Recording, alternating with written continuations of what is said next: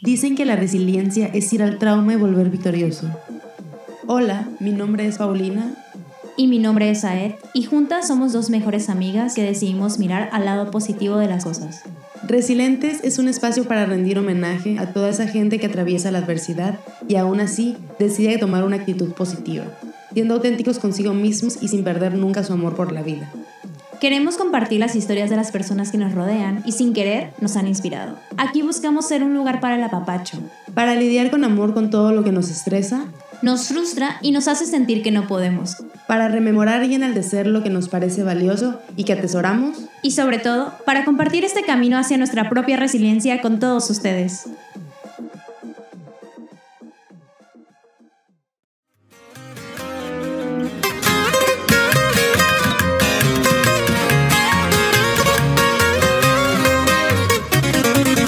Ley de la atracción me da lo que le pida. Me miro cabrón, voy de su vida. No existe nada que me lo impida. Porque me va guiando mi Dios.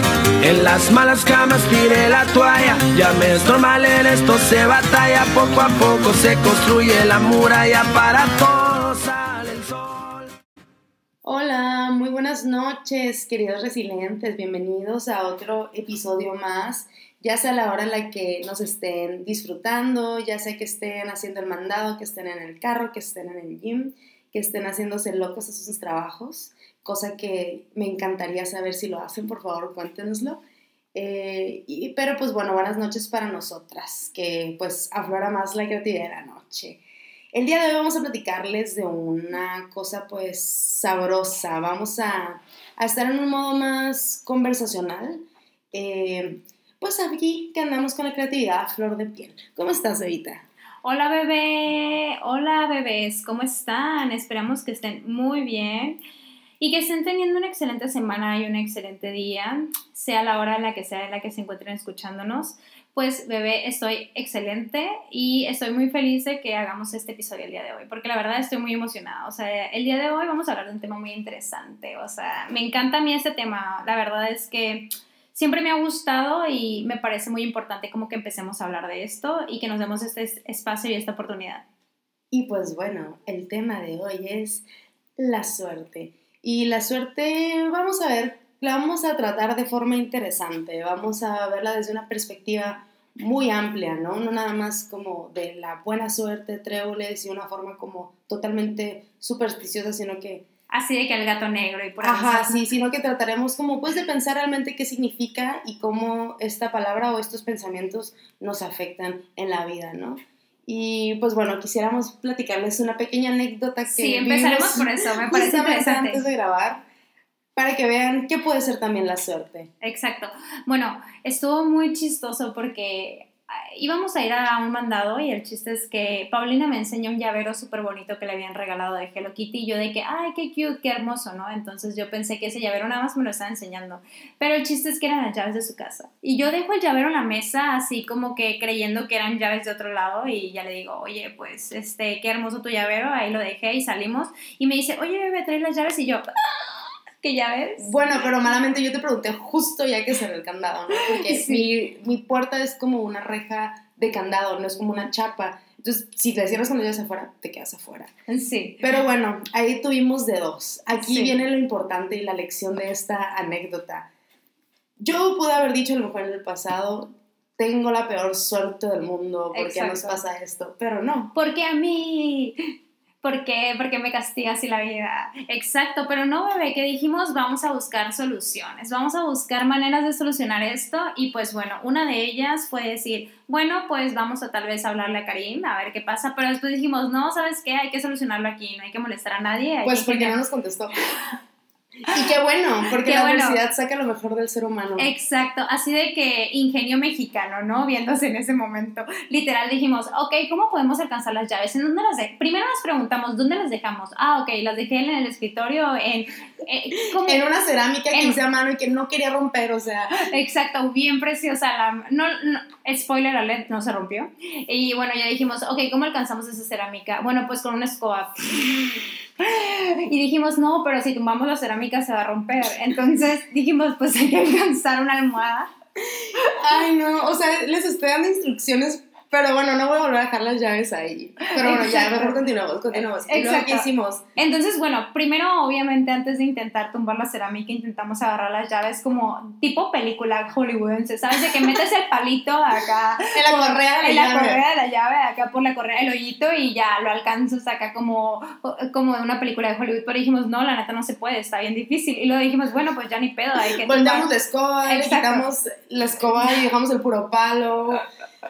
Y luego yo, bebé, ya hay que tumbar esa madre. Y tú así de que, no. No, y yo pues así- dije, YOLO, ya YOLO, aventémosla. Exacto, pero para esto primero dijimos, pues, güey, hay que tratar de buscar una forma en donde no la rompamos. Y ya alcanzamos una escoba, digo una escoba, ¿eh? Mi dislexia, una almohada y ya, ah, ok, que cargue en la almohada, nuestra lógica. La acomodamos, pusimos la red de apoyo para ese alajero y sucedió. Lo lanzamos al vacío. Y todo salió perfecto, literal, alcanzamos las llaves, se solucionó y como si nada, continuamos con nuestra vida. Fuimos por boneless. Ajá, y papitas. Y así, entonces, ¿cuál es la lección de esto? Que pues la suerte puede depender de la perspectiva. Porque bueno, hay, hay maneras de ser negativo, ¿no? Uno puede decir, bueno, tengo buena suerte.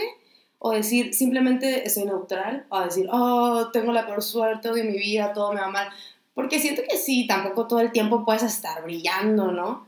Claro, yo te dije, bebé, o sea, literal, pudimos haber tenido una crisis y habernos estresado bien c y haber tenido una actitud súper pesimista, ¿sabes? De ya valió m***, ya todo no importa, ya, ya todo se fue a la... mm, ¿Sabes? Pero dijimos, no, no, no, no, no, no, aquí hay que buscar soluciones, no problemas. Entonces, creo que también esa actitud nos ayudó a poder solucionar. Aparte nos divertimos, dijimos, hay que hacer un TikTok test. Sí, esto está documentado. Exacto. Después lo verán en nuestras redes sociales. Ay, no. Y pues bueno, con esto quisiera abrir porque eh, hace rato estábamos haciendo como un pequeño chequeo de otros eh, podcasts o episodios que nos gustaran y otros que pues de, de podcaster que no conocemos que hablaron en este tema de la suerte, ¿no? Y pues escuchando el tema arte de baile que la verdad nos divirtió, bueno, a mí me divirtió muchísimo A mí también me como gustó. siempre, este, tiene un especiado que se llama Alex Rovira y que pues habla de un libro, ¿no? Y menciona que él abre este libro con una frase eh, de Séneca, donde él define la suerte como lo que ocurre cuando coinciden en el mismo momento la preparación y la oportunidad. Entonces en ese momento fue nuestro ingenio cholo que ya teníamos y la oportunidad de demostrar que podíamos lograr las llaves o bueno, en general simplemente estar alerta de la vida y tomar acción. Para mí, más que preparación, a veces también es tomar acción y hacer las cosas, ¿no? Sí, claro, porque como tú dices, o sea, existían esos dos caminos, ¿no? Donde tomábamos como que esta actitud súper negativa, pero dijimos, no, vamos a crear nuestra suerte. O sea, vamos a literal crear que existan una serie de actos o sucesos que nos lleven a poder obtener este objetivo, ¿no? Que era alcanzar las llaves y lo logramos, o sea, creíamos, sí creímos de verdad, o sea, genuinamente creímos que sí podíamos alcanzarlo Creímos y lo logramos. Exacto. Eso pasa en ti mismo. Exacto, exacto. Bebé, y pues, o sea, creo que también siento que es importante que empecemos a hablar ahora de cómo es que hemos creado cierto tipo de rituales o supersticiones en nuestra vida que nos han ayudado también a lograr cierto tipo de objetivos, ¿no? Por ejemplo, a mí me gustaría empezar con cómo yo he de repente creado una serie de rituales a lo largo de mi vida donde he encendido velas. O sea, yo voy y compro velas de esas de que amarra trabajos, suerte, doble abundancia, doble suerte y así. Y la verdad me han funcionado. O sea, ya sea tal vez por sugesti- o tal vez mm, mera coincidencia, pero me han ayudado, me han ayudado. Bebé, ¿a ti qué te ha funcionado? Ve, pues la verdad es que mi mamá me inculcó algunas cosillas medio supersticiosas que a mí pues toda la vida me sirvieron. Una de ellas era la de encontrar cosas con un calcetín rojo amarrado. Cuando me contaste eso me quedé impactada. Pero te ha funcionado. Nunca lo he hecho? probado, pero me, me impactó porque jamás lo había escuchado. Sí, yo realmente esos calcetines que tuve en mi casa mucho tiempo, porque eso lo hacía de niña, ¿sabes? De que se me perdió un juguete o algo así. Y pues recuerdo que la frase era algo así como San Cucufato, Cucufato, algo así se llamaba, ¿no? Si no me ayudas, no te desato. Y lo hacías tres Ah. veces y después decías el objeto que tú querías encontrar y mientras decías cada una de las frases, las tres veces, le hacías un nudo. y al final pues tenías que desanudarlo. Esa era la forma, ¿no? De agradecerle. Y mucho tiempo me sirvió, yo creo que cuando ya me dejó de servir y de verdad esa fue la última vez que lo hice, fue ya cuando iba como en la prepa. Ah, ok. ok. Pero sí me sirvió mucho tiempo y pues ya ves, ¿no? Nosotros estamos llenas de, de cosillas así, palo santo. La verdad Sí. es que para mí esas cosas siempre han estado presentes en mi vida. El ojo turco, sí, también te entiendo, bebé. Sí, yo también creo que también he tenido como que cierto tipo de supersticiones, como por ejemplo la típica esa de que, ay, es eh, fin de año, ¿sabes? Es 31 de diciembre y te pones el calzón del color que quieres como que de cierta manera, o lo que es, aspiras, ¿no? Que te llegue el próximo año. Obviamente yo siempre me pongo el amarillo, porque amor no me falta. Estoy bendecida en ese aspecto, ¿no? O sea, pero pues... Obviamente, Dinerito. dinerito, ajá, el dinerito nunca alcanza. Más bien nunca es suficiente. Nunca es suficiente Sí. en este mundo capitalista.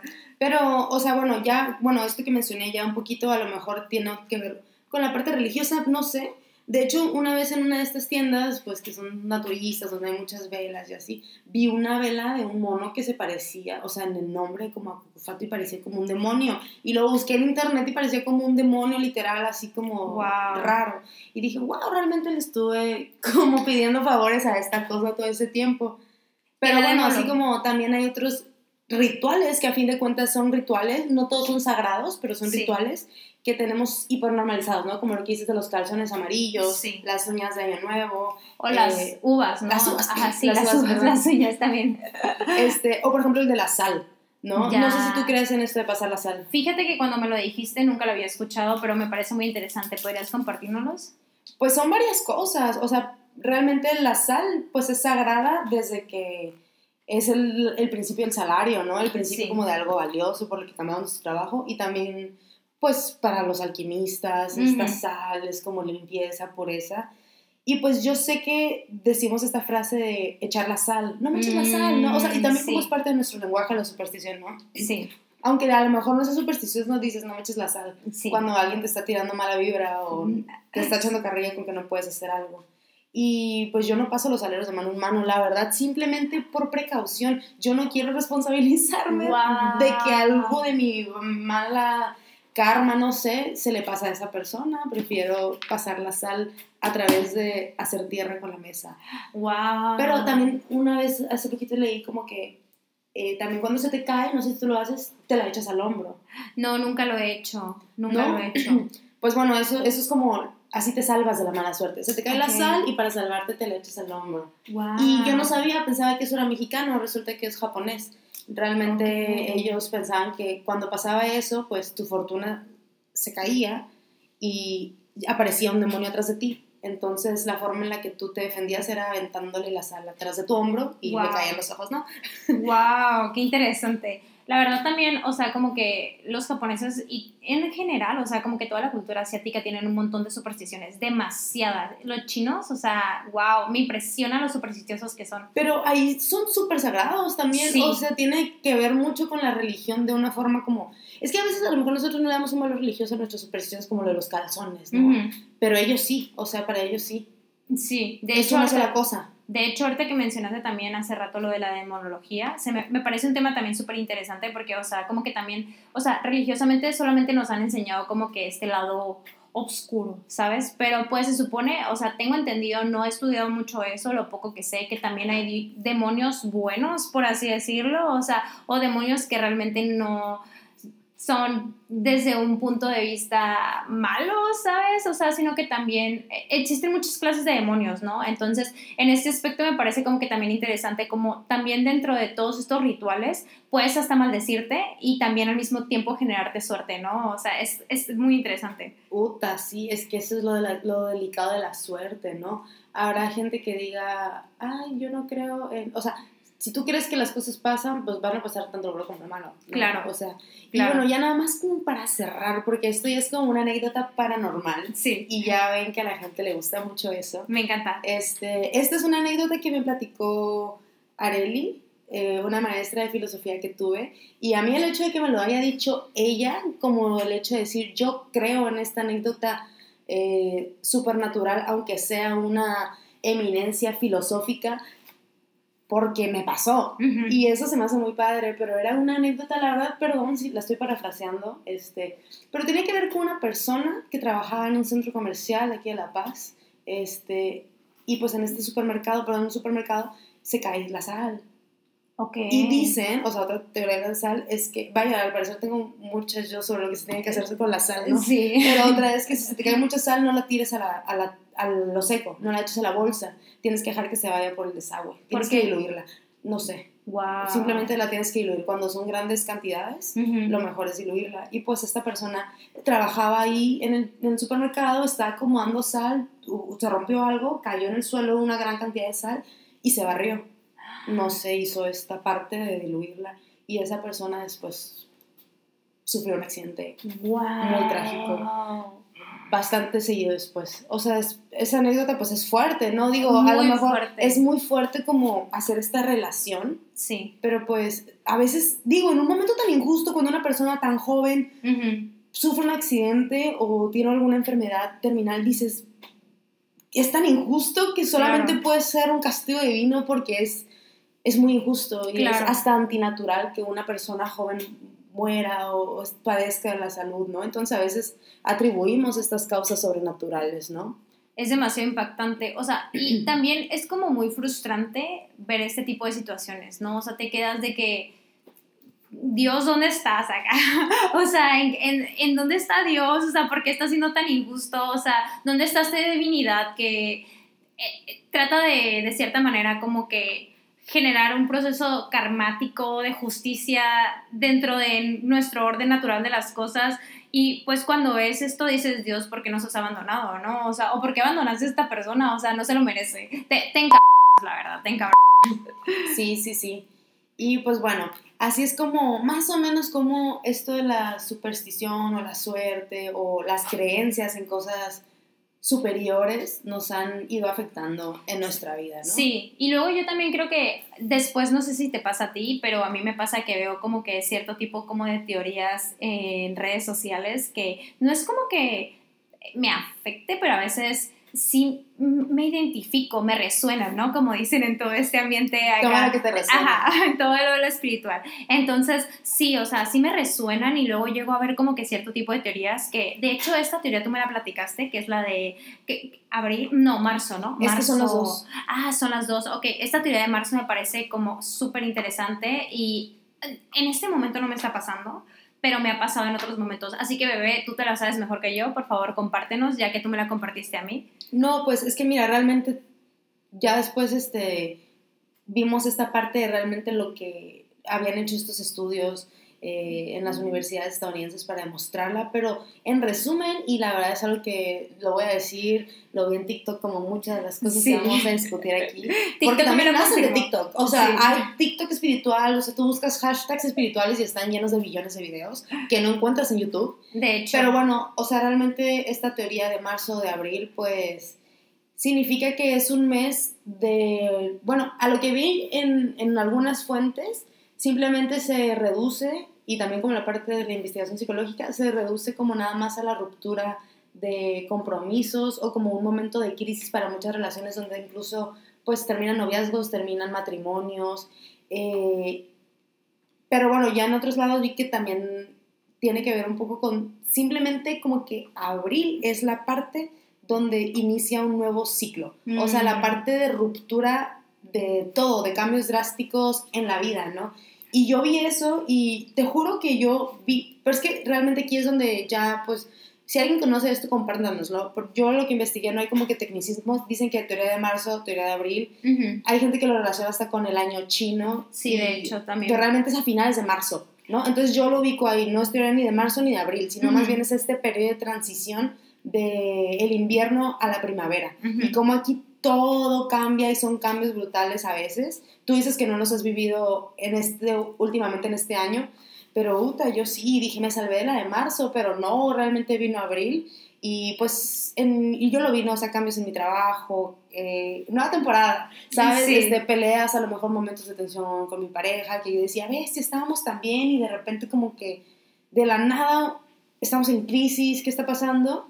Pero bueno, o sea, ya investigar un poquito de, qué- se trata me ayudó a dejar de sugestionarme. Sí, porque según a lo que tengo entendido, o sea, es como que pasan como que estas temporadas así familiares y de relaciones como muy importantes, como por ejemplo el 14 de febrero, ¿no? O sea, nadie quiere estar solo el 14 de febrero, ¿sabes? Ni tampoco en Navidad, ni en Año Nuevo, o sea, obviamente quieres vivir esa fecha acompañada de una persona pues que sea tu pareja en ese aspecto, ¿no? Porque no nada, o sea, a lo que había visto era que según esta investigación de Washington, o sea, e- era como que un estudio de la tasa de divorcios entre, según yo, el año 2001 y 2015 y pues analizaron como que en qué meses o en qué, eh, en qué periodo estacional se daba más frecuentemente y según eran estos meses. Y era pues justamente por eso, ¿no? Porque pasaba después de fechas muy importantes y pasaba de periodos vocacionales muy importantes y como que el- a lo que ellos atribuyeron era que la consecuencia era que la gente no quiere estar sola en esas fechas importantes, ¿no? O sea, que nada más lo hacían como por no estar solo y ya que llegaban como que a un punto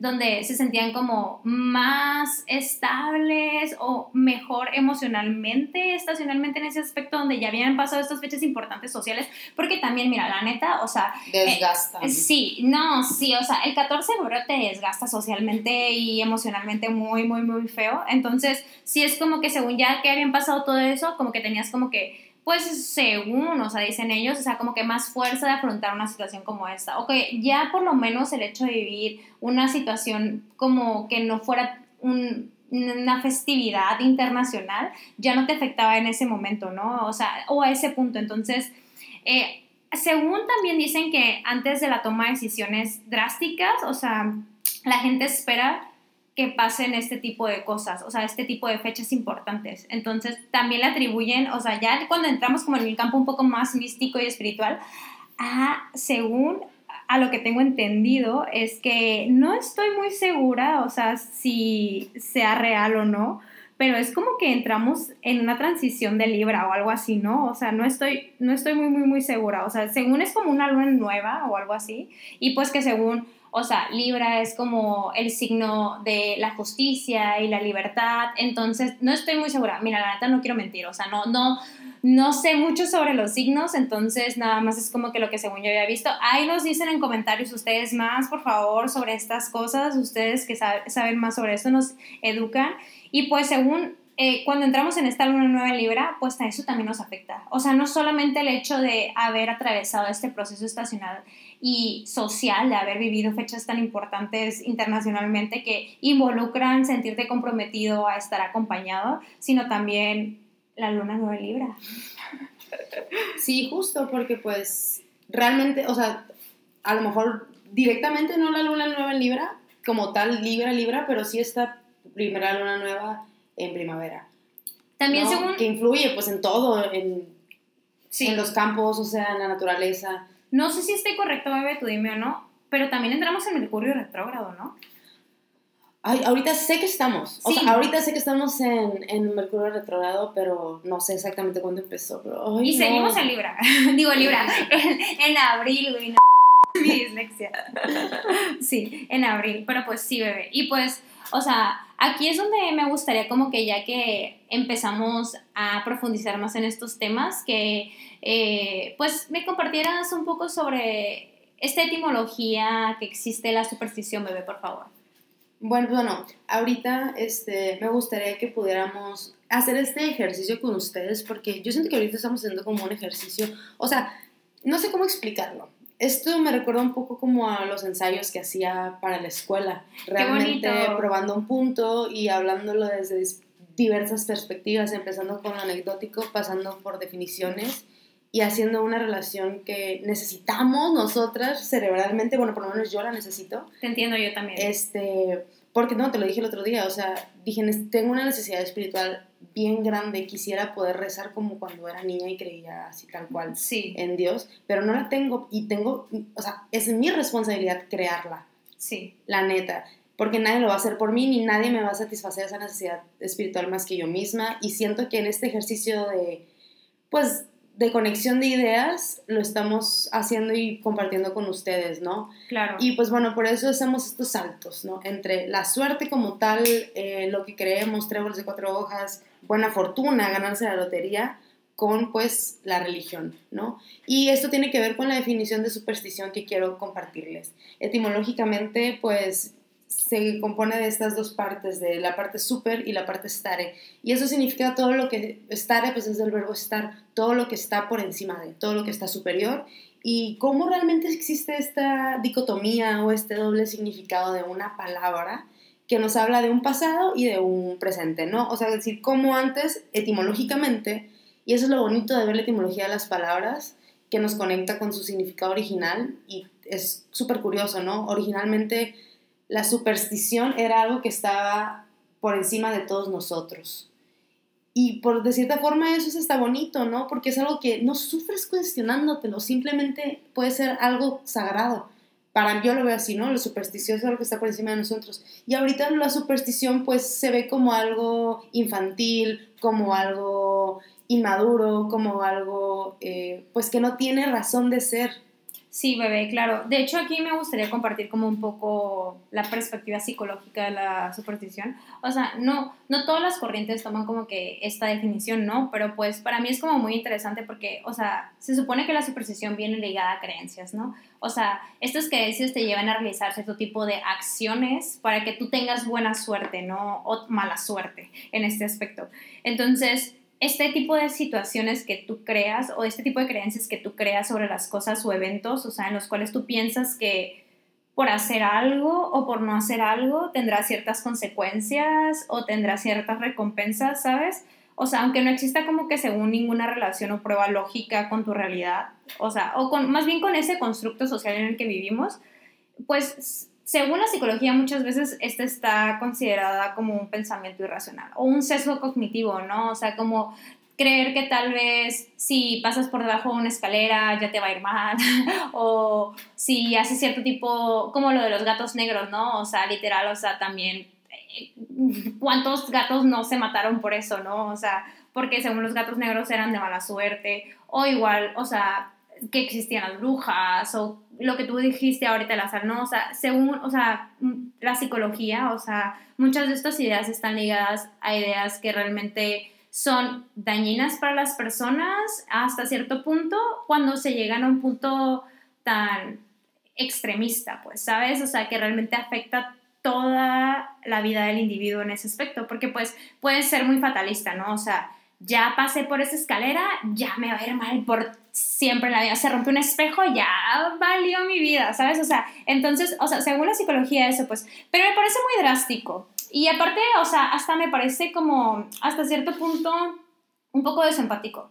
Porque atenta contra las creencias de las personas. O sea, es como lo que se dice en la religión, ¿no? O sea, no te metas con los dioses de las demás personas, pero cómo es que sí puedes meterte con este tipo de creencias que no vienen ligadas a deidades o dioses eh, o, instituciones. Ajá, exacto, sí, exacto, a iglesias, ¿no? O sea, ¿cómo con esto sí te puedes o sea, meter y con los otros no?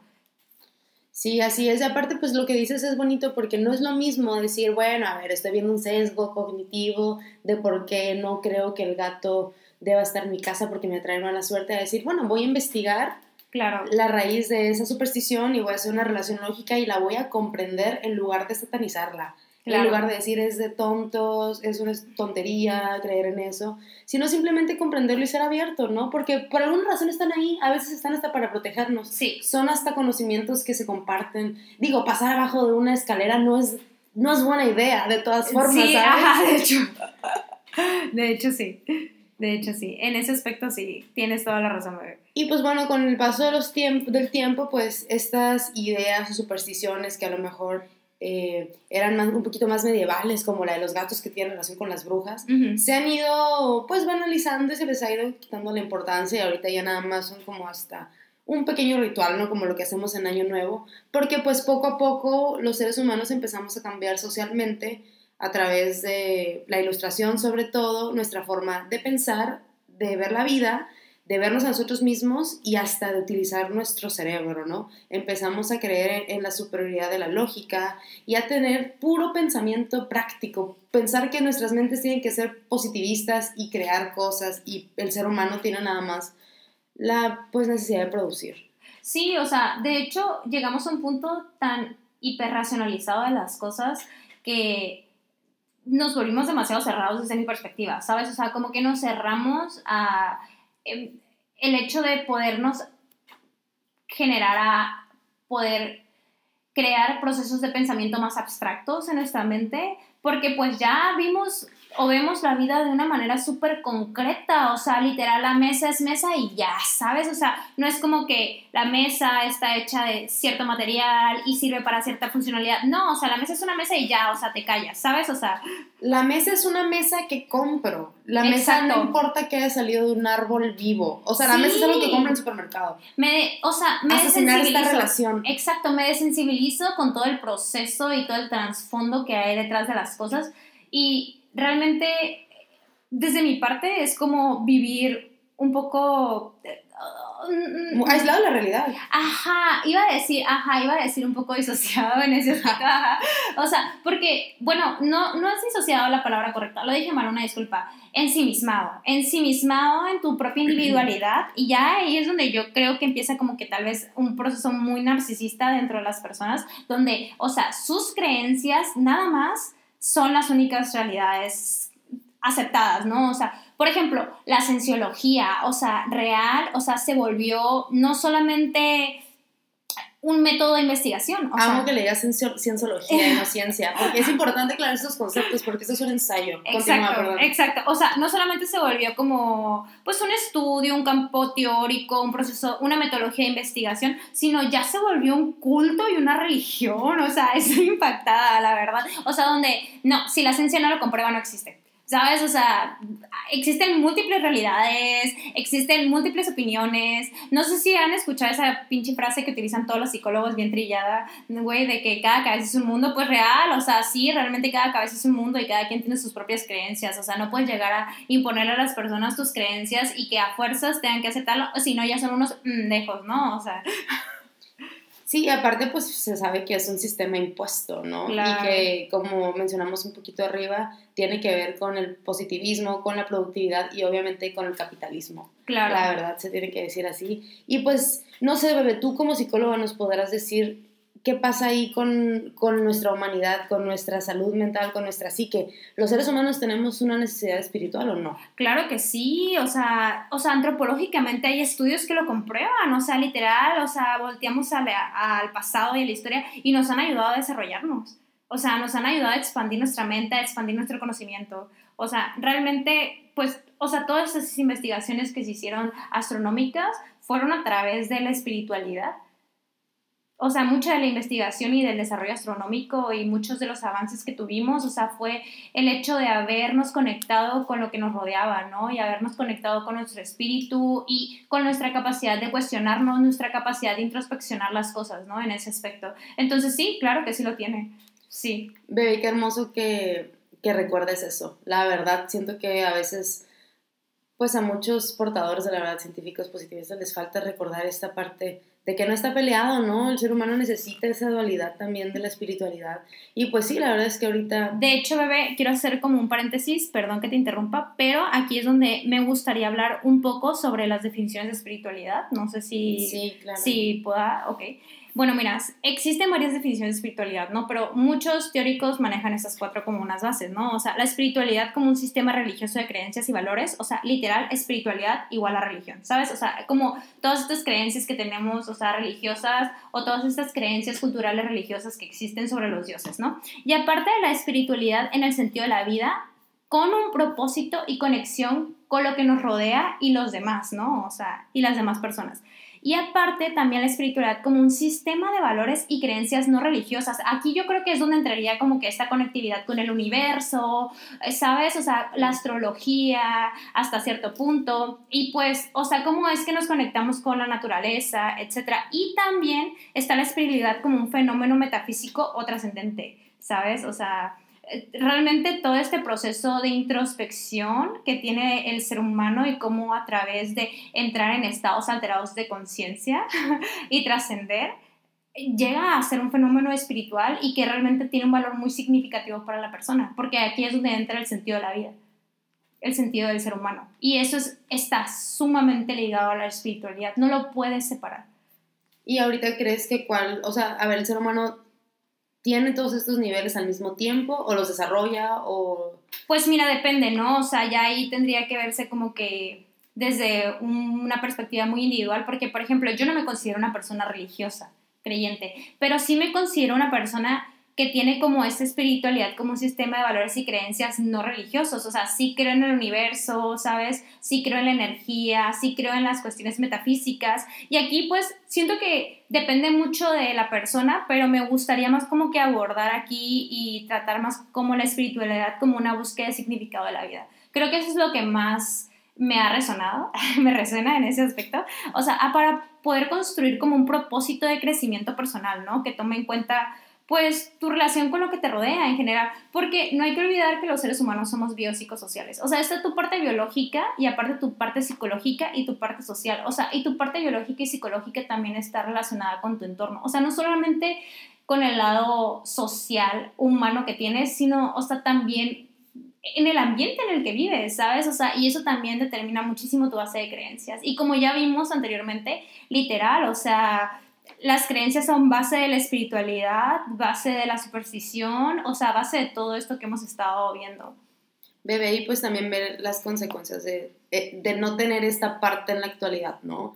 ¿Qué pasa cuando no conectas con la naturaleza, con tu entorno? Simplemente cuando tienes esta mentalidad eh, narcisista, individualista, eh, consumista, pues simplemente no te importa lo que está a tu alrededor, te acabas el mundo, nos estamos acabando el mundo, ¿no? Exacto, justamente. Y de hecho aquí es donde también me gustaría meter esta frase más de Foucault, donde dice que él podría como denominar la espiritualidad a la búsqueda o la práctica de las experiencias a través de las cuales el sujeto realiza sobre sí mismo y las transformaciones necesarias para tener un acceso a la verdad, ¿sabes? O sea, la verdad es demasiado subjetiva entonces, realmente, o sea, esta práctica que nosotros tenemos día a día sobre nuestras creencias y sobre eh, nuestro acercamiento con la realidad es lo que realmente nos ayuda a llegar a cierto tipo de verdades, ¿no? Porque pues existen múltiples verdades. Y también pues tener una verdad propia, ¿no? Y también siento que pues ahí podemos ir ya un poquito eh, llevando esto a algo más práctico que podamos recomendarles a ustedes que pueden pues como consejos, ¿eh? porque aquí no queremos ser una imposición de decir, y no hemos hablado de la manifestación para nada todavía, pero sí queremos darle algunos, darles algunos consejos para que pues, pues no sé, digamos que ese sentido a las cosas se lo puedan dar ustedes solitos a través de sí mismos y no a través de buscar un sistema de creencias, a lo mejor como una religión o algo así, porque lamentablemente a nosotros nos está tocando una época en la que ya ni no existen ni los valores capitalistas porque no nos alcanza para una casa, ni para comprarnos todas las cosas que queremos, ni tener esta vida llena de lujos materiales que, pues a lo mejor si la tuviéramos no estaríamos hablando de esto, eh, estaríamos disfrutándola.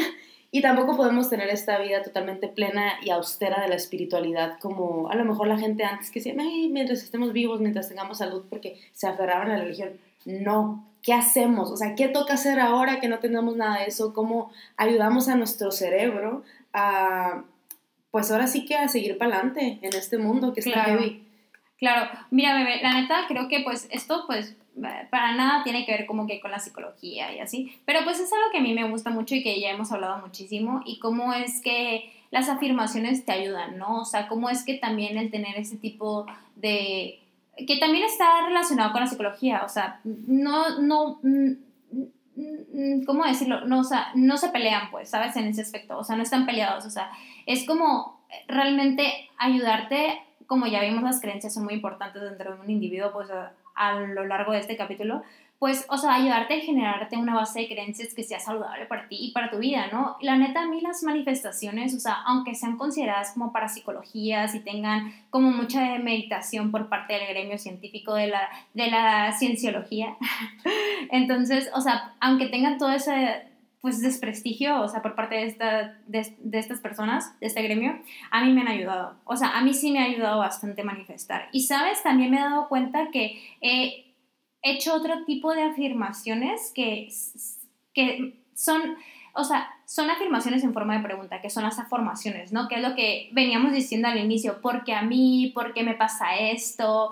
¿Por qué la vida me trata así? O sea, ¿sabes? O sea, realmente se supone que, no recuerdo el nombre de, de la persona que acuñó el término, pero pues según él decía que él vivía toda su vida haciendo afirmaciones, pero que al mismo tiempo vivía cuestionándose por qué tenía tanta desgracia en su vida y nunca podía avanzar. Y que cuando él se empezó a hacer este tipo de preguntas sin esperar una respuesta, ¿sabes? Porque se supone que las afirmaciones tú no te tienes que responder, tú tienes que esperar que el universo te dé una respuesta, o sea, tú no te das esa respuesta, el universo te la da, pero tienes que ser fiel eh, creyente, ¿sabes? O sea, tienes como que de cierta manera tener esta fe, esta espiritualidad, ¿sabes? O sea, esta superstición, o sea, esta creencia de que eso va a pasar. Y, o sea, al hecho de que tú te hagas esta pregunta, se la preguntas al universo y le, y le digas tal vez así como que, ¿por qué tengo tanto dinero en mi cuenta de banco? ¡Ah! O sea, ¿por qué? ¿Por qué? El universo solito te va a dar como que la respuesta, ¿no? En ese aspecto. Y a mí la neta, o sea, sí me he dado cuenta que noto como que una, pues no digo como que mejoría, pero sí noto como que tal vez eh, un, un cambio en mi estado de ánimo cuando me doy la posibilidad de decirme esas afirmaciones y estas afirmaciones a cuando no, ¿sabes? O sea, cuando me doy como que la oportunidad de, como cuando lo hacíamos entre tú y yo, ¿no? De que también esto creo que antes era parte de nuestros rituales, de que nos decíamos así, de que mutuamente, de que algo maravilloso nos va a suceder el día de hoy, ¿no? O sea, siento que sí he notado un cambio a cuando no lo hacía en absoluto. ¿Tú, tú qué opinas, bebé? Bebé, sí, sí, yo lo noto y la verdad sí que me ha ayudado mucho. Y está padre, o sea, eso como, te digo, a veces está esta necesidad simplemente de hablarlo, de expresar, de enunciar en lenguaje y en palabras ciertas cosas para poderlas, pues no, sí, la voy a decir así, materializarlas, porque ya el hecho de que se escuchen, de que las escribas en un papel, de que las escribas en un post-it, de que te las manden un audio, ya las está materializando. Y ya eso ya cambia todo. Entonces, eso la verdad que yo sí lo he notado como un cambio. No sé, hasta el hecho de escucharlo, lo puedes, no sé, tal vez es simplemente la apertura y eso, esa simplemente, es simplemente esa apertura a esa situación que es hipotética de decir, ¿por qué pronto tengo una casa o por qué, por, qué me va tan bien hoy o soy un imán de milagros, que yo lo he pensado, o sea, te digo esta semana que te dije, voy a pensarlo y realmente lo tuve, o sea, la gente me regalaba comida, eh, me dejaban irme temprano al trabajo, eh, me iba súper bien, me senté con energía, iba al gimnasio, la gente me decía, te ves bien, ¿sabes? Realmente sí ha funcionado. No sé si es pensar en el universo, no, si es, no sé si es como el poder de la mente, pero bueno, ahí está padre y pues podrías tú relacionarlo con esta cuestión del entusiasmo que me habías dicho, ¿no? Que es tener un entusiasmo simplemente en que pase algo. Claro. No importa si va a pasar o no, pero ya este entusiasmo ya te hace cambiar tu forma de vivir la vida. Sí, porque, o sea, de hecho, bueno, aquí también como que me gustaría meter un poco como que, pues, tal vez no, mm, no, bueno, ya, voy a meter como que un respaldo psicológico en ese aspecto, ok, voy a meter un respaldo psicológico. Según sin miedo, ajá, sí, sí, sin miedo, sin miedo, ok, según la psicología, o sea, tú sí que está formada de la siguiente forma, ¿no? Está estructurada de la siguiente manera, o sea, tú tienes un pensamiento, ¿no? Y este pensamiento te lleva a tener una reacción, y esta reacción te lleva a generar una emoción, lo cual esta emoción te lleva a actuar de alguna manera, y esta, o sea, este acto que tú haces en tu vida te lleva a tener una consecuencia, ¿no? Tanto positiva como negativa en ese aspecto. Entonces, realmente, como podemos darnos cuenta, o sea, muchísimas de nuestras acciones están determinadas por nuestros pensamientos y nuestros pensamientos están determinados por nuestras creencias. Entonces, si tú piensas que tú puedes, es más probable que si te lo dices a ti mismo, puedas hacerlo, ¿sabes? A que si te dices no puedo, ¿sabes por qué? Porque realmente sí te estás bloqueando, o sea, le estás mandando una orden a tu cerebro de que, güey, neta no puedo, ¿sabes? No puedo, o sea, y ni si, o sea, si tú no te lo crees, tu cerebro tampoco se lo cree. ¿Por qué? Porque tu cerebro también recibe órdenes a través de tus pensamientos. Entonces, por ejemplo, uno de los tratamientos que se utiliza mucho dentro de los procesos de rehabilitación, cuando una persona quiere como que dejar de fumar, es que se diga a sí misma, yo no fumo, yo no soy un fumador, ¿sabes? Porque le estás mandando una orden a tu cerebro directa de que tú ya no, tú ya no eres una persona fumadora, ¿sabes? A comparación si tal vez te dijeras, este, ya no estoy fumando o estoy intentando dejar el cigarro, ahí no te estás mandando ninguna orden, estás siendo muy abstracto con lo que estás pensando, ni siquiera tienes como una decisión fija sobre lo que sientes, ¿sabes? Entonces, las afirmaciones sí me parecen como que algo muy interesante a la hora de generar una reestructuración neurolingüística en nuestro cerebro, porque sí, realmente sí la forma en la que te abras, sí interviene mucho en cómo tú te sientes emocionalmente, en tu estado anímico. Y eso obviamente interviene en tus acciones, o sea, sí, sí, sí influye en ello, ¿sabes? Y obviamente tus acciones, pues son las que te llevan y te conducen hacia ciertos caminos en tu vida, ¿sabes? Entonces, por ejemplo, no sé, si tal vez tú vas por la vida pensando la vida es asquerosa, la vida es un, mm, ¿sabes? O sea, obviamente tu vida va a ser pésima porque no ves ningún tipo de, no sé, como de, de razón de ser y es aquí otra vez donde vuelve en sentido de la vida, ¿sabes? O sea, otra vez donde vuelve como que tu motivo de vida, ¿sabes? Y por eso es que también no solamente las manifestaciones y las afirmaciones me parecen importantes, sino también el agradecer el agradecer diariamente, o sea, por pequeñas cosas, o sea, por trivialidades, ¿no? Me parece como que súper bonito, ¿no? Como que es también como que algo que me ha ayudado a centrarme en el aquí y en el ahora y no estar viviendo como que en el pasado o en el futuro, sino de vivir aquí en este momento y decir, eso es lo que tengo y me siento feliz con ello. O sea, no estoy frustrada por el futuro de cosas que no tengo, cosas que quiero, ni tampoco estoy peleada con el pasado de cosas que ya hice o que desaproveché, ¿sabes? O sea, no sé si te pase, pero a mí me han pasado muchas veces de que dije, desaproveché esta oportunidad, ¿por qué no lo hice? No, o sea, me centro en el aquí y el ahora a través de agradecer lo que estoy haciendo. Y aparte eso también me ayudó como que a reconocer mis logros. No sé si a ti te haya pasado, bebé, o te pase así. No, bebé, sí me pasa y siento que una forma de demostrar que, bueno, a toda la gente que esté escéptica de este tema o que realmente no se quiera dar la oportunidad de pensar o de darse eh, alguna vez una afirmación a sí mismo, quiero que piensen la gente que, que vive a través de la queja. Exacto. Como también la manifestación inversa, digamos, o a través de un lenguaje inverso negativo realmente nos puede ir horrible. La gente que se queja a veces parece que tiene una adicción. Y en México, aparte, siento que nos encanta hacer una competencia de quién es más miserable justamente, ah, pues eh, en este seminario Fénix, en el de Brian Tracy, donde te habla como que la psicología del éxito, también menciona justamente eso, ¿no? De cómo es que existen personas que literalmente van contando sus problemas para vivir en una competencia con otras personas, de ver quién tiene más grandes problemas, ¿no? Y que realmente el hecho de que tú no puedas cómo superar ese problema, realmente como que lo haces de una manera muy materialista, ¿no? La comparación. Pero se me hace, se me hace, se me hace interesante. Él dice, imagínate, Imagínate que tú te regalo un Mercedes ven así, nuevecito de paquete, así, te lo doy así, perfecto, todo hermoso y precioso, pero te digo que el único detalle que tiene es que una de sus llantas no gira. ¿Qué pasa con ese Mercedes? ¿Lo arreglas? No, o sea, pero cómo, o sea, sí, claro, yo obviamente lo arreglas, ¿no? Pero ¿qué pasa si intentas que según él, o sea, yo también yo también pensé lógicamente eso, o sea, bueno, lo arreglo, ¿ok? O sea, pero ¿qué pasa? O sea, si tú intentas encender y andar con ese Mercedes con la llanta descompuesta en ese estado, pues, ¿sabes? Con esa llanta mm. truncada que no puede avanzar, solo una llanta puesta a hacer de lado.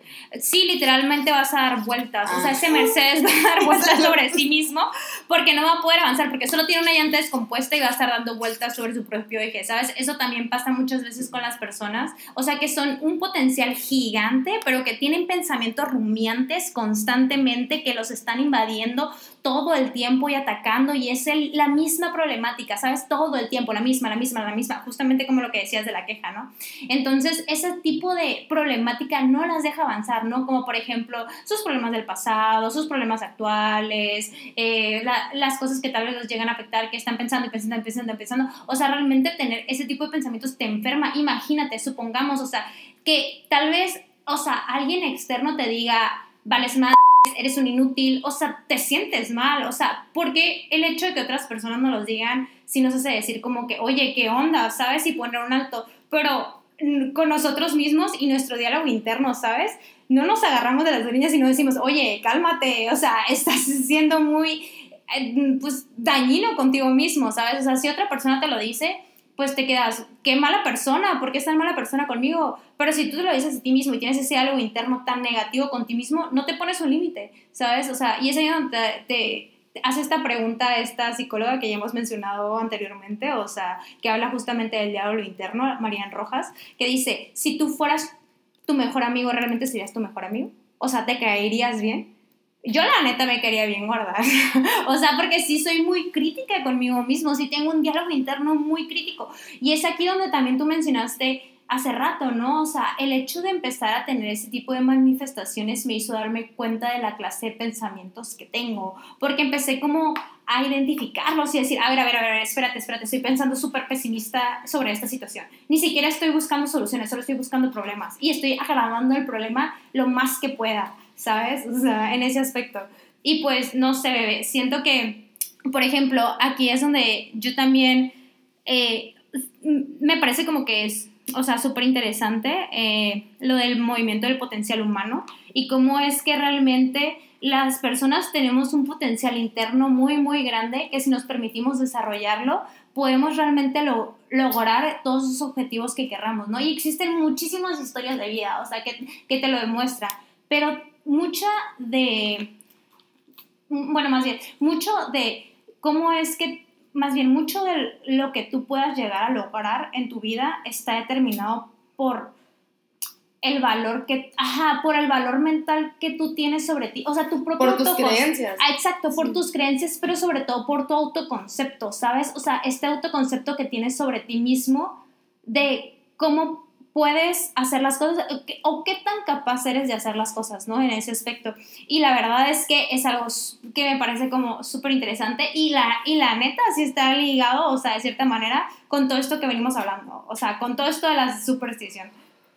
Bebé, sí, y me gustaría como ya conectar un poco más esto con la espiritualidad, volver a eso de hay que creer en nosotros mismos como alguna vez creímos en Dios. ¿Por qué? Porque si pensábamos que Dios nos iba a salvar, nos iba a dar el pan de cada día, papi, si ya no existe, ni modo, hay que esa energía transmutarla a nosotros mismos. Claro. Y creer en nuestro propio potencial y pedirnos las cosas a nosotros y buscar dárnosla eh, y pues creer que podemos hacerlo. Realmente eso, creer en el poder de nuestra mente.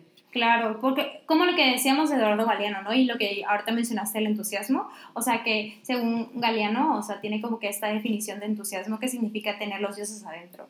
Entonces me parece como muy bonito, me parece como muy bonito decir, ok, me siento entusiasmada de hacer esto, porque también, o sea, el entusiasmo está ligado con, las con la energía, ¿sabes? O sea, con las ganas, con el ímpetu de hacer algo, ¿sabes? En ese aspecto. Sí, esas son las verdaderas energías, siento yo. A lo mejor no las que tiene la vecina chismosa. Tal vez en esas energías no deberíamos enfocarnos tanto como en las propias, ¿no?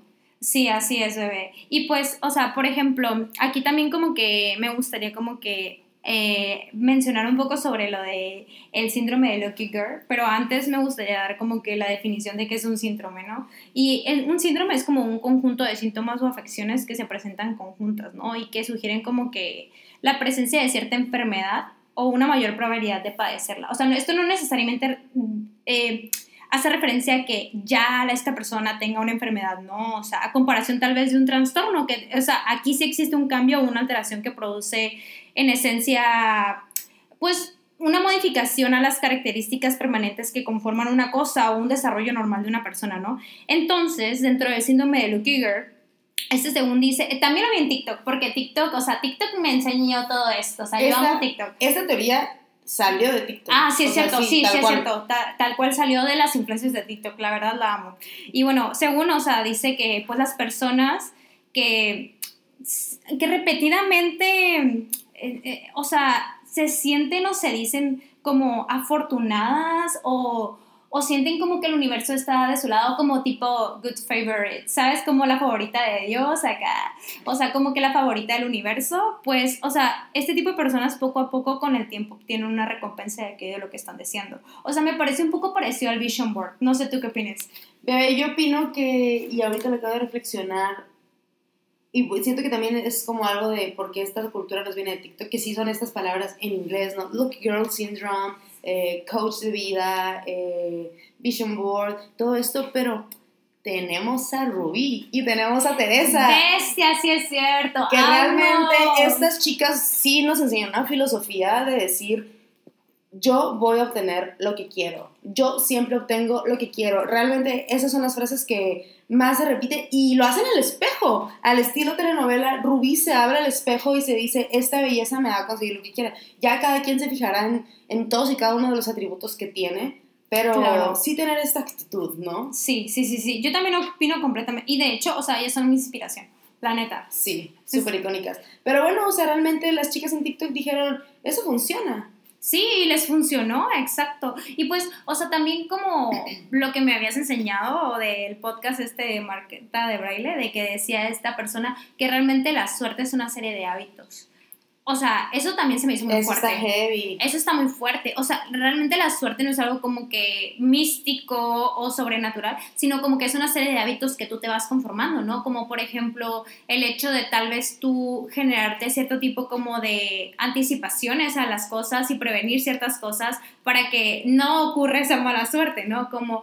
eh, no sé, tal vez planear un viaje con anticipación y que no te salga mal, porque luego en un viaje pueden salir muchas cosas mal, entonces eh, también, por ejemplo, ¿no? O sea, eh, cierto tipo de cosas que tú te vas creando dentro de tu día a día, como tal vez el hecho de generarte afirmaciones diarias, que te levantes y digas, bueno, voy a hacer mis afirmaciones, ya sea en la mañana o en la noche, en la hora en la que tú quieras, realmente no existe como que una hora en específico, sino como que tú hagas una afirmación diaria, que digas, ok, voy a hacer una afirmación diaria, estás contribuyendo a crear tu suerte.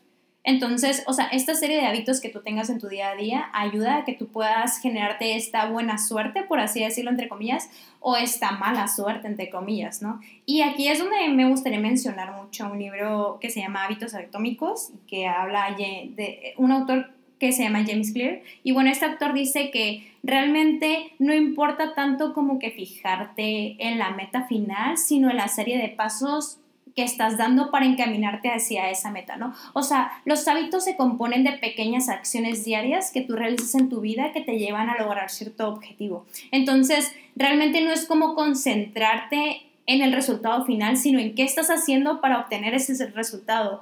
Y pues, no sé, en este aspecto siento que es muy importante tú diariamente trabajar tu suerte, o sea, o trabajar tu espiritualidad, ¿no? Trabajar como que todos estos procesos eh, internos para poder crearte esto, como lo mismo del potencial humano, no trabajar tu propio potencial humano. No sé tú qué opinas, amor. O sea, siento que para mí sí es como algo que es importante en mi vida ahora, ya que sí me ha ayudado como que a salir del hoyo en el que estaba, porque la verdad estaba en un hoyo muy pesimista. Yo era una persona súper ansiosa, o sea, de verdad, me pasaba de que tenía esta situación de que me quedaba sin trabajo, porque pues incertidumbre laboral, y yo soy una persona que tiene ansiedad, ¿no? Pero cuando me pasaban ese tipo de situaciones, o sea, yo lo llevaba a un extremo tan pesimista de ya no voy a tener trabajo nunca, ya todo valió. Y, o sea, esto me ayudó como que a generarme una realidad diferente. O sea, me ayudó a realmente ver otra perspectiva de la vida. Y creo que de eso es lo que se trata, ¿no? De ayudarte a ver otra perspectiva de la vida.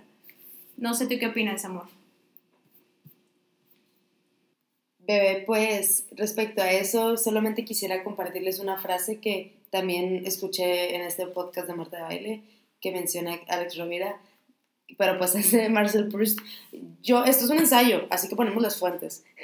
Este, de que si nada cambia, cambio yo y algo cambia, ¿sabes? O sea, como, aunque nada cambie, si yo cambio, algo cambia. Y esa es la forma en la que podemos, realmente es, es como decir, lo único sobre lo que tenemos 100% de control es sobre nosotros mismos. Bebé, sí. Y yo también aquí quiero mencionar otra frase que se correlaciona mucho con eso, que es de KCO. Ah, bebé, ouch, nada, Nada cambia cambias si si nada nada cambias. cambias. Exacto. Exacto, si nada cambia si nada cambias. Así que pues sí es importante que si quieres que cambie tu realidad y quieres que cambie la forma en la que estás viviendo tienes que cambiar. Definitivamente tienes que cambiar tus hábitos, tienes que cambiar la manera en la que piensas, o si no vas a seguir viviendo bajo esa misma realidad. Sí, y miren, la neta, esto no es un regaño. Y yo Sí, claro de que ninguna no. forma quiero que nosotros nos vean como muchas personas eh, de sectas de la espiritualidad hacen, de decir que la forma en la que te digo las cosas es la única forma en la que tú vas a ser un ser humano de alto valor o que eres pobre porque quieres o no logras tus objetivos porque quieres. Existen bloqueos mentales y esos bloqueos mentales impiden que progresemos en nuestra vida, que estemos en ciclos de procrastinación. y pues nuestras circunstancias podrán ser terribles, pero parte de la vida es superarlas. Sí. Y esto hoy puede ayudar un poco a algunas personas. La neta sí, y también vivir sin quejarse es de lo más difícil en esta vida y aprender a hacerlo te ayuda muchísimo en tu estado de ánimo. Y bebé, creo que tienes toda la razón. Y quiero dejar súper mega en claro que esto para nada es un proceso terapéutico. O sea, yo estoy súper en contra de los coaches de vida y todos estos como que coach motivacionales que te venden estos discursos. O sea, nosotros no somos influencers mo- motivacionales. Ah, oh, influencers. Este, nosotros no queremos dar como que esa imagen de ser personas que buscan como que generar un impacto, cambien ustedes, sino simplemente estamos generando una retroalimentación, donde estamos dialogando yo y Paulina como siempre lo hacemos y estamos compartiendo nuestras pláticas, ¿sabes? O sea, en ese aspecto, pero como tú también dijiste, o sea, hace rato, o sea, estamos haciendo un ensayo hasta cierto punto sobre nuestros pensamientos, nuestras ideas y pues más que nada es eso, o sea, algo que queríamos como que compartirles, pero para nada, para nada es un proceso terapéutico, para nada, por favor, esto no involucra para nada un encuadre, o sea, terapéutico, no involucra ningún tipo de proceso, o sea, terapéutico, así que no, no, para nada. Quiere, Sí. quiere dejarlo en claro. Aparte, pues parte de esto es abordarlo desde muchísimas perspectivas diferentes, ¿no? Desde cómo simplemente la mente tiene el poder y queremos que ustedes tengan esa información que a nosotros nos ayudó y decidan qué hacer con ella. Eh, yo la verdad es que ni siquiera sé la definición de manifestar, ni de dónde viene, y a mí todo eso de hacer journaling, de escribir como, porque, bueno, así es como conocí esos conceptos primeramente, ¿no? A través de redes sociales y así los llaman, de escribir tus pensamientos o escribir afirmaciones, este, pues a mí no me gustan, pero a lo mejor sí me sirve mandar tu mensaje y Sí. decir, hoy nos va a pasar algo maravilloso. Me encanta, sí. O sea, a mí sí me ha servido, pero simplemente es eso, o sea, compartir lo que hacemos y lo que pensamos y ya, o sea, nada más. No, y hacer esta invitación a que ustedes busquen la forma en la que ustedes se sienten cómodos, simplemente que, o cómodas cómodas y cómodas, que se den esta oportunidad de creer en sí mismos y ver hasta dónde eso los puede llevar. Así es, crean en sí mismos. Traten favor. más bien eso y también pues es de lo que trata el libro de, de Alex Rovira, o sea, que ni he leído, wow, la intertextualidad es increíble. Wow, es, es impresionante, pero literal. Pero él, él- él dice los conceptos, pues, de Sí. su propia voz. Y esto de la suerte ya la tienes, pero la buena suerte la puedes tratar de crear, Exacto, así es. la puedes pu- tratar de construir. Así, puedes construir tu propia suerte, así como puedes tratar de construir una realidad diferente en tu vida también. Sí, anímense. Ah, Yeah. Y también inspírense, la verdad es que las historias de éxito, pues, luego sí echan la mano. No, no la vean como un reto, pero por lo menos porque también de primero manches, Bill Gates dejó la universidad y se hizo millonario, o dejó la prepa y se hizo millonario, tampoco, y yo estoy trabajando, no sé, de red mesera. Natanael Cano, por ejemplo, o sea, Natanael Cano, o sea, ni siquiera terminó la prepa y se hizo millonario, o sea, también. Sí, pero pues simplemente dense la oportunidad de creer en sí mismos y que díganselo, repítanselo. Son seres valiosos, nosotros se los decimos, son seres valiosos e inteligentes y el potencial humano es enorme. De verdad es increíble lo que puedes hacer cuando te das la oportunidad. Así es, Por entonces. ejemplo, esto. Así que dense la oportunidad, bebés. Y pues esperemos les haya gustado muchísimo este capítulo y se hayan divertido con nosotras, tanto como nosotros nos divertimos en hacerlo con ustedes, para ustedes. Y pues nada, bebé, les amamos muchísimo. Y pues nos vemos en otro episodio, ¿no, amor? Bebé, sí, nos despedimos y pues les deseamos lo mejor, bebitos. Ustedes pueden, crean en sí mismos, son seres hermosos con muchísimas capacidades. Crean en ellas. Y nos vemos en otro capítulo. Así es, puro para adelante porque para atrás ni para agarrar viada. Bye. Bye. Mua. Y como es arriba es abajo, por debajo sos collares, me paso por a moda, dejen sus mentiras, lo que se ocupa es mentalidad. Y me gusta esta vida, así que se